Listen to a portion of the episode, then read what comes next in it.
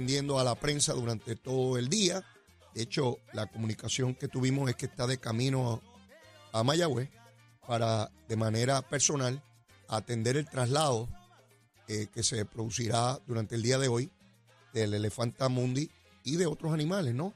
Todos ustedes saben que las autoridades federales llegaron a un acuerdo con el gobierno de Puerto Rico para cerrar el zoológico y trasladar a esos animales. Tenemos ya en línea telefónica a la secretaria de Recursos Naturales. Licenciada, buen día, ¿cómo está? Saludos, Leo, para ti y todos los que nos sintonizan en esta mañana de hoy. Secretaria, sé que se dirige hacia el pueblo de Mayagüez para estar eh, mientras se da este traslado de los animales, particularmente el de Mundi, que es el que más conocemos. Este, la elefanta pues se ha convertido en un símbolo muy querido para el pueblo de Puerto Rico. Sé que hay otros animales en estos traslados. ¿Qué debe estar ocurriendo hoy, secretaria? Mira, en el día de hoy vamos a estar completando el proceso de traslado y la salida de Mundi, eh, de dos hipopótamos, un rinoceronte y unas cebras eh, para sus respectivos, sus nuevos hogares en diferentes santuarios alrededor de, en diferentes localidades en otros estados de los Estados Unidos. Eso, esos animales todos son transportados eh, a la misma vez eh, por ejemplo, en el avión que van, van todos o, van a, como van a distintos sitios, van en distintas naves? Pues por lo menos en el día de hoy salen aquellos que van a la Florida y, y aquellos que van a Texas eh, en los y unos a Colorado, así que hoy esos van, eh, hacen su salida. Y son, de hecho, son aquellos que son de más eh, logística más complicada. Y con estos completamos todos los traslados que, que la logística pues era más más complicada. Y cabe resaltar verdad que parte de los que salen hoy son especies en peligro de extinción. La misión y misión del Departamento de Recursos Naturales es cuidar y preservar la flora y la fauna eh, para que haya un impacto al final del día mundial Leo.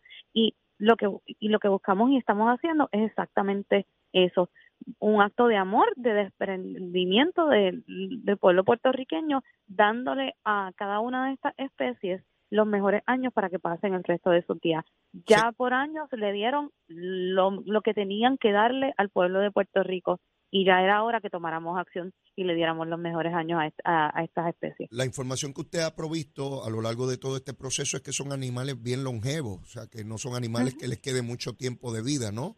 Por la, por la, por la edad que tienen todos los que se están trasladando hoy, pues están en esa capacidad, ¿no? Son, son animales eh, eh, ya muy mayores.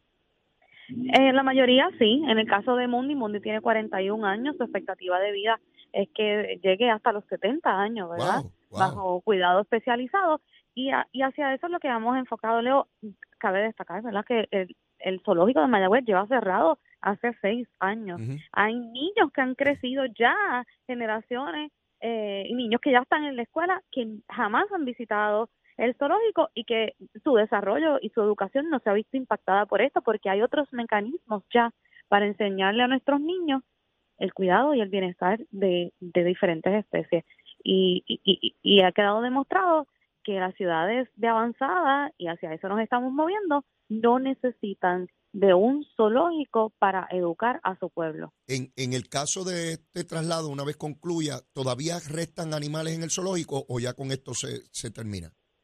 Quedan todavía algunas especies en el zoológico, sin embargo, las especies que quedan no son de difícil traslado o de complicada logística. Ya con eh, lo de hoy completamos aquellos que, que, que su logística era más complicada. Escuché de usted en la mañana expresiones relacionadas con algunas personas que han que van a estar haciendo algún tipo de expresión o manifestación allí, ¿verdad? Lo que cual tienen derecho, pero usted planteaba eh, que, que hubiese mucho cuidado con lo que se iba a hacer, particularmente porque el ruido puede poner nerviosos a estos animales y a complicar los asuntos de, la logística del traslado, al igual que los empleados que van a estar eh, atendiendo esto. A este momento, ¿usted conoce que haya algo o hay algo que le preocupe ya allí o todo está en orden? Todo está en orden por el momento. Sí se ha convocado diferentes grupos, aquellos a favor y aquellos en contra.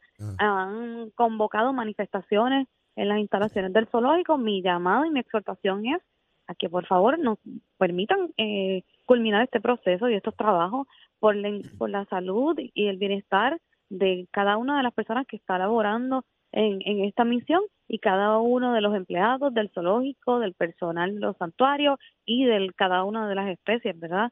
Eh, que se pueden, eh, que, pudieran verse afectadas por diferentes ruidos, diferentes eh, manifestaciones. Así que si todos queremos lo mismo, León, no debe haber eh, ningún issue mayor con esto. Todos queremos el bienestar de, la especie, aunque por rutas diferentes, todos buscamos, al final nos encontramos en lo mismo. Queremos el bienestar de los animales. y nos estamos asegurando que cada uno esté en un mejor lugar. Eh, las autoridades que participan aquí, eh, tengo entendido que está Recursos Naturales, la Policía de Puerto Rico y también hay autoridades federales eh, en este proceso. Sí, también está personal de Fish and Wildlife, eh, personal también eh, de la Fiscalía Federal, también está personal del Cuerpo de Vigilantes. Así que es un grupo y una logística que se ha venido trabajando por las pasadas semanas. Animales ya han salido y hoy completamos esta, este traslado con lo más icónico, ¿verdad?, que viene siendo Mundi. Y debe de darnos, al final del día, debemos estar contentos de que el pueblo de Puerto Rico ha, estado, se ha, ha sido un pueblo desprendido y que le está devolviendo a Mundi, a cada una de las especies que aquí estaba, el cariño y, y lo que nos dio por mucho tiempo. Eh, usted estuvo en el programa hace un tiempo atrás y nos explicaba cómo se iba a disponer de lo que es los terrenos del zoológico. ¿Cuán avanzado está el, el proyecto que se estaba contemplando? Pues Leo, te tengo que decir que ya los diseños eh, están, estamos esperando a que culminen entonces este traslado con la última especie mm. para comenzar con, con los, los proyectos, ¿verdad?, de recuperación dentro de este espacio y que continúe siendo un espacio para el disfrute de las eh, familias puertorriqueñas, pero bajo un nuevo concepto totalmente.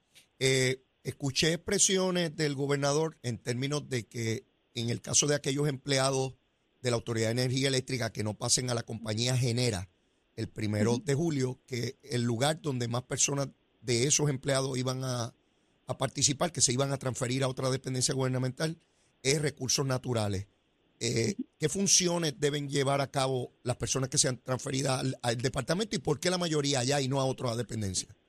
Mira, Leo, desde que yo asumí el rol como secretaria, he sido vocal en, una, en, en un aspecto, en, en que al departamento le hace falta más personal, ya sea en áreas administrativas o en áreas operacionales. Mm. Y consono con ello, he solicitado que en la medida en que haya otros empleados públicos que deseen la movilidad eh, al Departamento de Recursos Naturales y sus funciones sean consonas con lo que eh, con las distintas funciones que hacemos en el departamento, están más que bienvenidos a pertenecer a, nuestro equipo de trabajo. Y nosotros administramos y operamos casas de bombas para el control de inundaciones en distintos pueblos de Puerto Rico. Tenemos oficinas regionales que, que necesitan personal para darle el, mejor y mayor servicio a la ciudadanía. Nosotros tenemos oficinas de comisionado de navegación, eh, calidad de agua, calidad, monitoreo de aire, eh, desperdicios sólidos, parques nacionales que necesitan eh, personal adicional para dar este servicio. Y para lograr esa meta necesito más manos, eh, más manos que nos ayuden y se integren a nuestro a nuestro grandioso equipo de servidores públicos. Así que yo les doy la bienvenida a todos aquellos que quieran venir y que no y que me perdonen mis compañeros secretarios y jefes de agencia al mejor departamento del gobierno de Puerto Rico, el departamento de recursos naturales. Eh, secretario, usted ahí tiró duro, tiró duro, tiró duro. Bueno, Leo, te tengo que decir que los mejores servidores públicos están dentro del departamento de recursos naturales y que es la mejor agencia. Así me gusta, así me gusta, que se hable con orgullo de su equipo. Eso, eso es bien importante, esa, esa motivación y ese entusiasmo. De lo que usted me describe y de las labores que usted anticipa deben estar atendiendo, me, me parece muy bien porque veo muchas de ellas relacionadas a labores que puedan haber estado haciendo estos empleados en la Autoridad de Energía Eléctrica, distinto a lo que ocurrió con Luma, que muchos empleados que estaban en el área de distribución eh, fueron a dependencias donde, donde no había mucha labor para ellos, que no estaban relacionados. Y veo que lo que usted describe está más a tono con las funciones que ellos tienen. Por lo menos. Sí, acá nosotros tenemos este sistemas de bombeo, ¿verdad? En las casas de bombas. También, también manejamos eh, y administramos represas en Puerto Rico. Así que hay funciones que necesitamos ingenieros. Así que hay funciones que sí son paralelas, no manejamos un sistema eléctrico, pero sí hacemos funciones que van paralelas a los sistemas operacionales que pudieran estar haciendo este personal. Excelente, secretaria. Espero que todo transcurra en orden hoy y obviamente los que se vayan a expresar que así lo hagan, ese es su derecho constitucional. Pero antes de despedirla, secretaria, aquí todos los invitados que tenemos a las nueve y media de la mañana promueven un menú, recomiendan un menú, algo que almorzar hoy. Y hoy está aquí la secretaria de Recursos Naturales. Secretaria, ¿qué almorzamos? Diga, diga ahí un menú. Bueno, Leo, yo te voy a dar mi menú favorito. Dele. Aunque no aunque no se puede comer todos los días, pero mi menú favorito es arroz blanco en grano mediano, eh, bistec encebollado y tostones. Así que, por favor, denme los nombres donde, donde son los mejores de esa receta para ir a, a, a, monitorear dónde son los mejores lugares donde se come eso. Es arroz blanco, pero de grano mediano. Tiene que ser grano mediano. Ah, eh, nadie me había hecho esa especificación aquí. Me hablaban de arroz, pero no me, no me decían del tamaño de... Y eso con, con un vistecito encebollado. Viste encebollado y no, que no me echen habichuela, mejor que me echen caldito de, ah, de viste. Pues fíjese, y le iba a preguntar si no, si no iban a habichuelas, pero usted se adelantó, me dijo que habichuelas no. ¿Caldito de qué?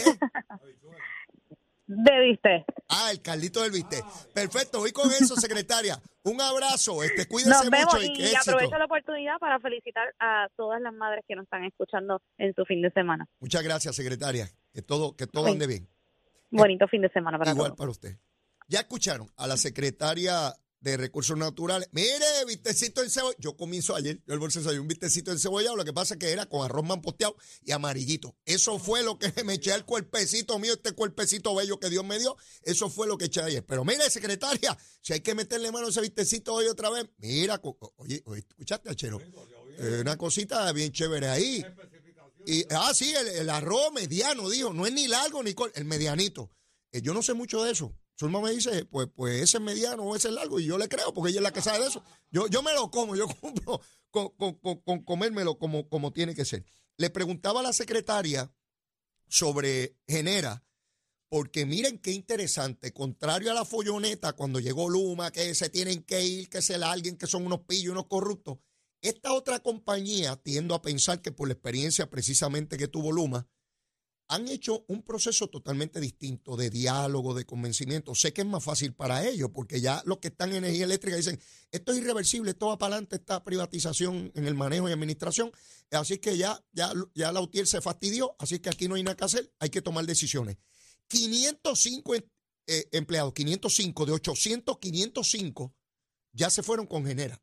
Ya van a estar trabajando ahí, con una compañía que debe producir ahorro. Ya adelantó Genera que pueden producir ahorro de hasta 15% en la compra de combustible. Y uno se pregunta, ¿y si ellos lo pueden lograr? Si lo logran, ¿verdad? Como anticipan, ¿por qué la Autoridad de Energía Eléctrica no lo lograba? Eso vamos a ver si lo logran. Eso es lo que ellos plantean y yo confío en que así sea. Si lo logran, ¿por qué la Autoridad de Energía Eléctrica no lo lograba? Quiere decir que era lograble y ellos no lo lograban. Ven, no quiero decir con esto que todo lo que plantee la empresa privada lo va a lograr. En el camino lo vamos a ver porque esto hay que fiscalizarlo. Esto no es por fe. Ellos tienen que demostrar eficiencia, ahorro, ejecución, porque hay un contrato y el contrato dice específicamente usted tiene que cumplir con uno, dos, tres, cuatro. Y si hay incumplimiento de contrato, están fuera, igual que con Luma.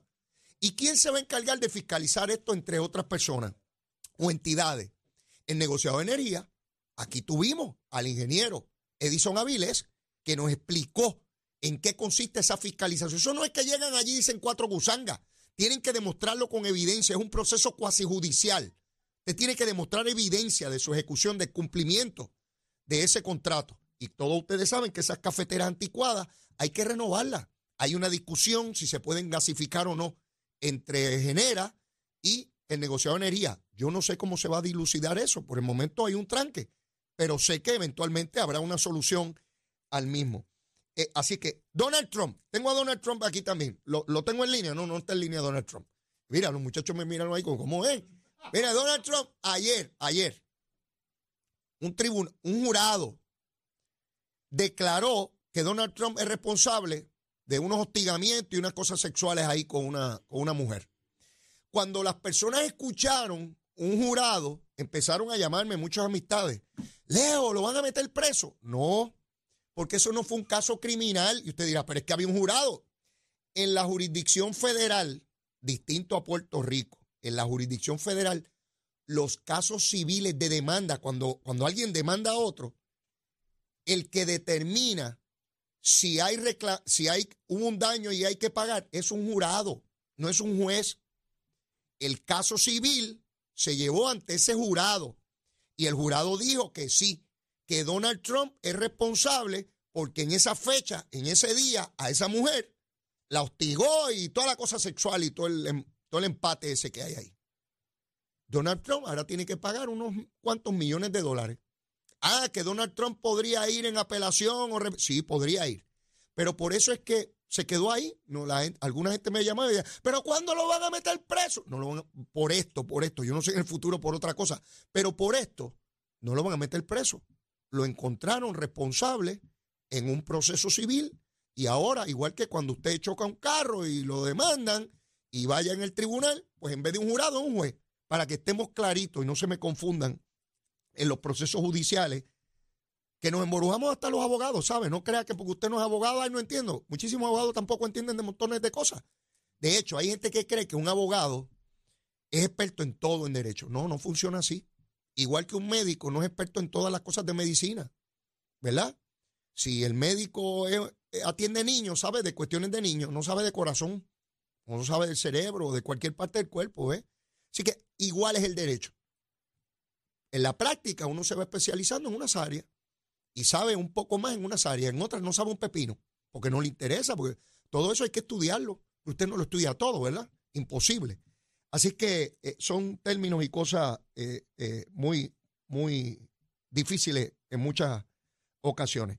Le hablé de, la ley electoral, de las enmiendas que, están pendientes para, atenderse y veo que me siguen llegando notas de planteamientos sobre el alcalde de Trujillo Alto. Veo que ya al interior del Partido Popular empieza a crearse conciencia de que tienen que tomar alguna determinación. Tienen que tomar alguna determinación. Y la primera determinación que pueden tomar de manera rápida y eficiente es relevarlo de sus posiciones políticas hasta que esto se dilucide. Esa es la más inofensiva de las que pueden hacer. La legislatura municipal de Trujillo Alto puede iniciar procesos de investigación también, particularmente internos. ¿Por qué había una querella allí, tardó tanto tiempo y no se atendía? No hay voluntad política. Le están poniendo en bandeja de plata el municipio de Trujillo Alto al PNP. Eso es lo que están haciendo. Le están poniendo en bandeja de plata ese municipio al PNP con esta locura que tienen allí, primero un corrupto y ahora la alegación que hay contra este alcalde. ¿Ve? Y no veo a nadie en el Partido Popular, a todas esas mujeres del Partido Popular, legisladoras y alcaldesas, a la alcaldesa de Loíza, Julia Nazario, que era la que yo esperaba que cuando se expresara dijera, mire, aquí hay una posible víctima, hay que tener unos cuidados, hay que tener... No que hay que darle espacio al pájaro que está de alcalde. Me, me, me defraudó enormemente. Yo esperaba otra cosa porque la he visto muy contundente en otras cosas, incluso al interior del Partido Popular en crítica, ¿verdad? Y, creo que así es que debe ser. Este, lo que está mal, pues está mal. No importa si es de mi partido o de otro partido. Pero no veo, no veo esa actuación, aunque sí, por otra parte, hay personas ya haciendo planteamientos muy específicos eh, con relación a este alcalde. Manuel Natal es interesante porque yo empiezo a ver cómo se descompone Victoria Ciudadana. Aunque veo algunos escribiendo columnas en los periódicos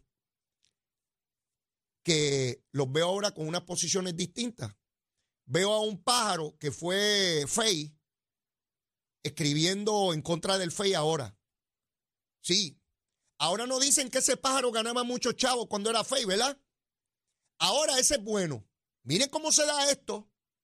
Ese pájaro que escribe que era fey, que ahora escribe columnas en los periódicos, cuando era fey ganaba mucho chavo, ese no era, no, estaba mal el fey, ¿verdad? Ahora, como está afuera, ahora el fey es malo. Y el fey fabrica y, hace las cosas contrario a derecho. Sí, cuando vean columnas de abogados en contra del FEI, chequeen bien por dónde vienen los asuntos, no se den cogerle tontejo. Eh, vamos a ver, vamos a ver qué pasa. Porque los casos hablan por sí mismos. Y lo más que me gusta de todo este proceso es que el pueblo lo vea.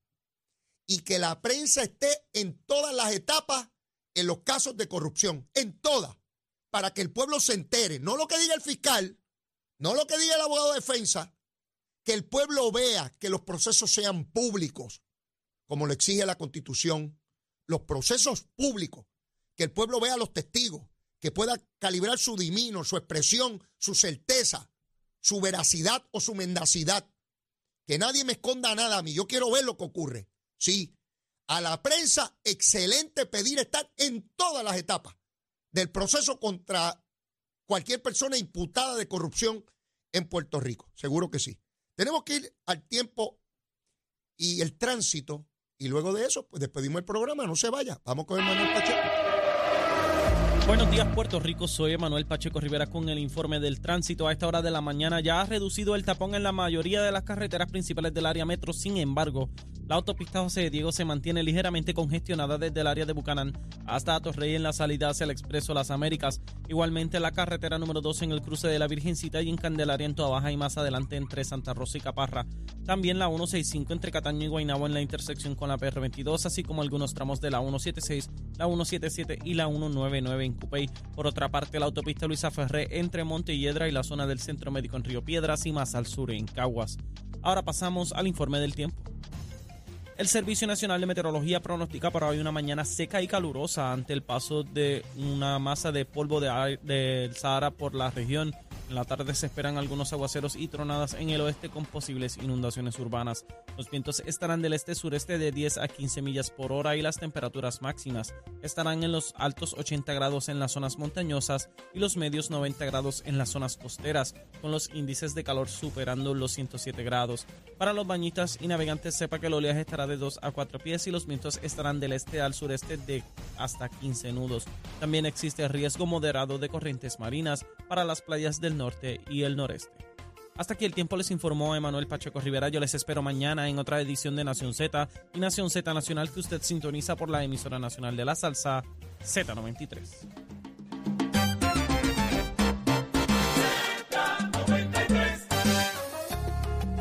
Bueno, mis amigos, el jefe de la Fiscalía Federal anuncia que tendrán conferencia de prensa a las 11 de la mañana por unos arrestos realizados por crímenes ambientales atentos a las 11 de la mañana el jefe de la Fiscalía Federal a ver a quiénes arrestaron por crímenes ambientales y qué fue lo que hicieron.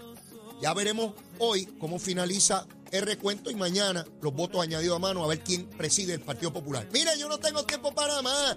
Como siempre, mi súplica, mi ruego. Si usted todavía no me quiere, quiérame que soy bueno. Mire, mire, estoy pago. Mire, bizcochito de tití. Y si ya me quiere, quiérame más. Vamos a seguirnos queriendo por ir para abajo. Olvídese de eso. Será hasta mañana viernes. Besitos en el cutis para todos. Llévatela, chero.